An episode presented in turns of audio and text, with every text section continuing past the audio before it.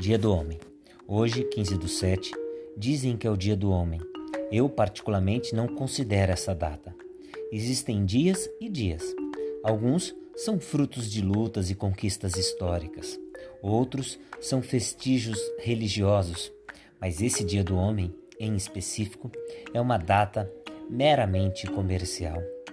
Eu considerarei como Dia do Homem quando um homem não mais oprimir o outro quando um homem não mais agredir uma mulher, quando um homem branco não disseminar mais o racismo, quando não houver homens bombas, quando não houver pais ausentes, quando não houver homens engravatados promovendo guerras, enfim, quando os homens forem mais mulheres.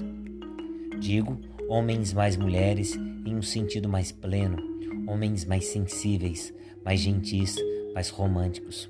Quiçá se os homens tivessem menos testosterona e mais emoção e menos razão. Sonho com um dia do homem mais mulher, mais verdadeiro, mais flor e menos espinho. Muitos que leem devem me supor tolo, louco, poucos perceberão que o dia do homem só faz sentido se o homem for menos homem e mais mulher. Nesse meu devaneio, Sonho com um dia em que o homem possa engravidar, pois acredito que só assim nós homens seremos capazes de, com a dor do parto, compreender o valor da vida. Quando gerarmos vidas, destruiremos menos.